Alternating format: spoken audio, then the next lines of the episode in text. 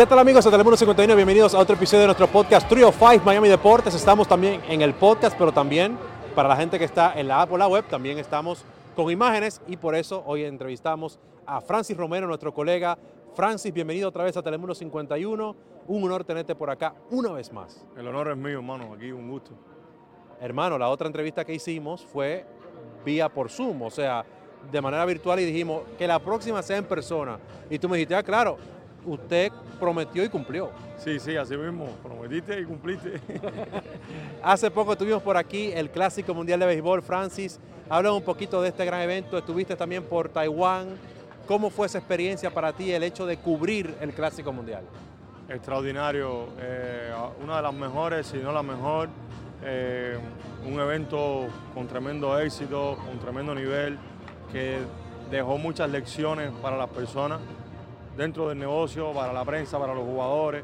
Es decir, un, evento que por primera vez se vio de verdad las personas interesadas en, disputarlo. Y bueno, yo aprendí mucho en lo personal, estuve primero allá cubriendo el grupo de Cuba en Taichung, tremenda cultura aquella, tremendo público, tremendas personas. Y luego vinimos para acá y en Miami, juegos muy competitivos realmente, un alto nivel de béisbol. Y los jugadores también defendieron el clásico, ¿sabes? Como que hubo muchas críticas, como que poniendo por delante la temporada de MLB, pero las dos cosas son eh, igualmente importantes en, diferentes contextos, pero eh, yo te digo, un éxito total el, clásico, ojalá que el próximo venga pronto. Bueno, ahora que mencionas eso, yo entiendo también que la fecha, para muchas personas, ah, muchísimos están de acuerdo, otros están en desacuerdo. Algunos dicen, bueno, podría ser después de la Serie Mundial, por el hecho de que si alguien se lesiona puede ya recuperarse también todo el mundo va a estar al, nivel top, porque van a estar todavía calientes de la temporada, como quien dice. ¿Qué opinas tú de eso? ¿Te gusta la fecha de marzo o crees que debería ser después de la Serie Mundial? Yo te digo que es muy complicado ubicar una fecha. La fecha después de la temporada es muy complicada también. Eh, incluso te diría que es hasta más complicada que la de marzo, porque también termina la temporada los jugadores muy agotados, muy exhaustos, con 160 y tantos juegos. Eh, tú sabes, hay una cosa en MLB se llama la fatiga extrema. Están las ligas invernales, están muchos jugadores también lesionados, tocados. Entonces, hay, un calendario ahí después de eso, que es los weekend meetings. Es muy complicado. Yo te dijera que tentativamente febrero, enero, febrero, pero para que los jugadores puedan llegar a marzo y estar en su spin training, te dijera febrero, ¿sabes? Pero es muy complicado ese tema. La temporada es extensa, la temporada de Grande Liga se lleva medio año. Es el deporte que, más largo tiene una temporada, más de 100 juegos, entonces es muy complicado. Yo te digo que por lo menos MLB y el comité organizador va a confirmar al menos desde 2026 para el mismo marzo del año que viene. No, no, pero hay que hacerlo en noviembre, diciembre y llevarlo a Qatar, como se hizo el Mundial de Fútbol. Óyeme, hay una liga ahí, Baseball United, que va a estar en Dubai, o sea que el béisbol está creciendo. Sigue creciendo y bien, es muy complicado un deporte como un juego como el béisbol ahora mismo en el mundo y los cambios que vienen también para la temporada son muy positivos, creo yo. Eh, era necesario bajar un poco ese, tiempo a veraje de, un partido de béisbol por el bien mismo del juego, de la teleaudiencia, de los fans y, y seguramente el próximo clásico también sea más animado por eso mismo, por esos cambios. Hoy estamos haciendo esta entrevista, o sea, un día después que diste la noticia de Yariel Rodríguez, que estuvo en el Clásico Mundial de Béisbol, se destacó con Cuba, pero está ya en República Dominicana. Eh, háblame un poquito de esta noticia. ¿Te esperabas que, que ese lanzador, Yariel Rodríguez, iba a tratar de dar el paso a grandes ligas, tomando en cuenta también ese éxito que tuvo en el Clásico? Bueno, una noticia, tú sabes, de carácter masivo, de carácter nacional y muchos medios aquí también la cubrieron por tratarse de un jugador de alto perfil como Rodríguez. Eh, respondiendo a tu pregunta de los jugadores, ya ningún jugador básicamente me sorprende que salga. Eso empezó con José Ariel Contreras, después con los hermanos Gurriel. Ya creo que nosotros, por lo menos la parte cubana, estamos un poco ya con eso, ya no tenemos ya ese susto, ¿no? Pero sí, sorprendente siempre, siempre va a ser sorprendente un jugador de alto perfil, más con un, contrato como tiene en Japón, contrato vigente, y que bueno, él decidió no continuarlo. Ahora hay que ver las partes legales, cómo se mueven con respecto a eso. Pero yo creo que al final eh, todo podría llegar a un buen término cuando termine la temporada de Japón en noviembre. Probablemente casi con 95% de probabilidades que Rodríguez pierda el 2023. Entonces lo, tome en, todos estos procesos de, legales que se necesitan. Pero un muchacho súper, súper talentoso, que se ve como un pitcher de grandes ligas, directo ya, abridor 3-5, una rotación, muchísimas organizaciones, scouts, habían scouts allá en Taiwán detrás de, Rodríguez viendo su, su, procedimiento, su lanzamiento y también desde hace mucho tiempo lo llevan scouteando. Un muchacho que puede tocar las 98 millas, maneja cuatro picheos, tiene la fortaleza para ser un abridor, un pitcher durable. Por tanto, temporadas magníficas también en Japón. Así que veremos cómo prosigue esta historia, pero yo te digo, lo que sí está claro es que él no va a regresar a Japón, ¿entiendes? Quizás ahora el equipo lo coloque en una eh, lista de restringidos para ver si él podría regresar, si él pudiera ir otra vez.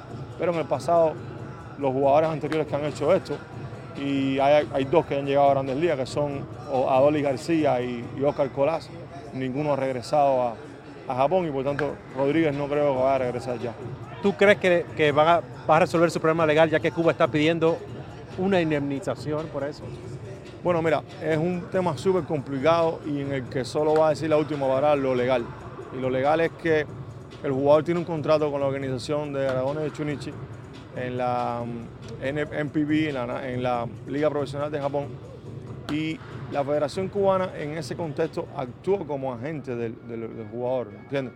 Entonces, ahí lo primero es que el jugador y Dragones Chunichi tienen que eh, ver cómo pueden hacer. Uno de los escenarios, posibles escenarios, es que Chunichi negocie un sistema de posta, de, postear al jugador, ese jugador vaya a una especie de trayado con los 30 equipos y el equipo que más ponga en un contrato, pues entonces se lleve a, Rodríguez y ahí los dragones cobren un fee por esa firma. De ahí me imagino que se debería dividir eh, de los dragones para la federación ese posible fee que ellos están solicitando. Pero Rodríguez, ni ninguna organización de grandes ligas puede pagar legalmente a, a Federación Cubana de Béisbol por esa negociación. Oscar Colás, lo mencionaste aquí, háblame un poquito, no te sorprendió, pero te, estabas confiado de que iba a quedarse con el equipo grande, está ahí con Chicago White Sox y se espera que sea uno de los mejores para este 2023. No, un talento extraordinario y sobre todo en la parte de que es un jugador que no tiene miedo. Es un jugador que desde que estaba en Dominicana buscando la firma, el pitcher que le pusieran, un jugador que no tiene reserva y es un jugador que tiene esa energía de entrar a este béisbol como hay que entrar, no sin tener preocupación por ningún pitcher. Le preguntan por los pitches grandes y él dice, igual voy a tratar de buscar y darle un honrón. Es decir, no tiene, no tiene miedo. Y es, un bateador súper talentoso, eh, tiene buen brazo, puede ayudar a Hueso. Y no me sorprendió la inclusión porque ya estaba abierto como un pequeño espacio para él ahí. Solo él tenía que demostrarlo, reafirmar su talento y lo hizo. Y te digo, va a estar ahí probablemente si las lesiones lo acompañan y no tiene ningún problema de salud entre los novatos del año. De los peloteros cubanos que se quedaron en los equipos grandes, ¿cuál te sorprendió más? De, lo, de los de ahora, en el 2023. Bueno, hay varios, varios. Está el tema, está Colá, por supuesto, pero José Barrero es un shortstop talentoso. Se ganó el puesto con Cincinnati, va a abrir mañana como shortstop titular. Eso solo lo habían hecho tres dos campos cortos cubanos anteriormente. Es un muchacho que tiene mucho que demostrar también. Está Sionel Pérez, que ya el año pasado dio una gran temporada con Baltimore. Joan Oviedo, otro muchacho talentoso que se ganó un puesto con, con los Piratas de Pittsburgh. Y hay algunos que vienen en camino, ¿sabes? Pero esos tres te digo que son de los que más me... Y Miguel Vargas, por supuesto, súper maduro. No creía que, iba a ganarse tan fácil el puesto que se ganó con Dodgers. Pero, ¿sabes? Vargas, súper talentoso también. Esos muchachos deben triunfar. ¿Qué te parece Yuriek Gurriel de Miami? Ya se unió a los Marlins. Eh, ¿Qué te parece esa llegada al sur de Florida para, para Yuri, que viene también con sus anillos de campeón? ¿eh? Bueno, Gurriel es un ganador, uno de los mejores jugadores cubanos de la historia, de todos los tiempos, y que jugó allá y ha jugado aquí, y lo ha demostrado. Y que, a ver, solo, solo lleva 15 días con el equipo, como quien dice, y el otro día salió acá y dio un honrón ya en el juego Inter Squad. Es un jugador que cada vez que se le presenta un, obstáculo, él lo supera. Ha pasado anteriormente. Entonces ahora está el obstáculo este de volver a tener que demostrar que es un jugador de todos los días, ¿sabes? Probablemente no empiece jugando todos los días acá por el poco tiempo de sprint training y demás, pero yo creo que Juli, viendo el, equipo de los Marlins, ¿sabes? Juli está entre los mejores jugadores de esa nómina y tiene que demostrarlo en este campo. Él es un jugador con toda la potencialidad para batear 2.80, 2.90 por un campo extenso. Él mismo decía ahí que para los extrabases es muy bueno, conecta muchos dobles, hace seis honrones de los 100. Así que yo te digo, Juli debe tener una buena temporada y si está bien para junio y los Marlins están compitiendo, pues va a terminar un equipo de postemporada. ¿Las nuevas reglas de béisbol te gustan o no? Me encantan las, nuevas reglas de béisbol. Son tremendas. Eh, había mucho tiempo de inactividad dentro del juego, mucho tiempo basura, como se dice. Los lanzadores a veces y muchos jugadores a veces sí lo aprovechaban, pero otras, pues, otros jugadores estaban utilizando ese tiempo para quizá eh, llevar a otras cosas que no son dentro del mismo juego de acción. Lo que quiere ahora mismo el béisbol es que haya más acción dentro del juego, es decir, que exista menos tiempo de espera y que haya más acción, más lanzamientos continuos. Eh, los virajes se perdían casi 20 minutos, un promedio por viraje en un partido. Ya te digo, los juegos de casi todos los deportes, básquetbol, NHL, estaban 2.20, 2.30 y el béisbol con 304 y 162 juegos es el problema, porque si tú tuvieras una temporada de 80 juegos a 304, pero es una temporada muy extensa con el, con el promedio de tiempo más largo de todos los deportes.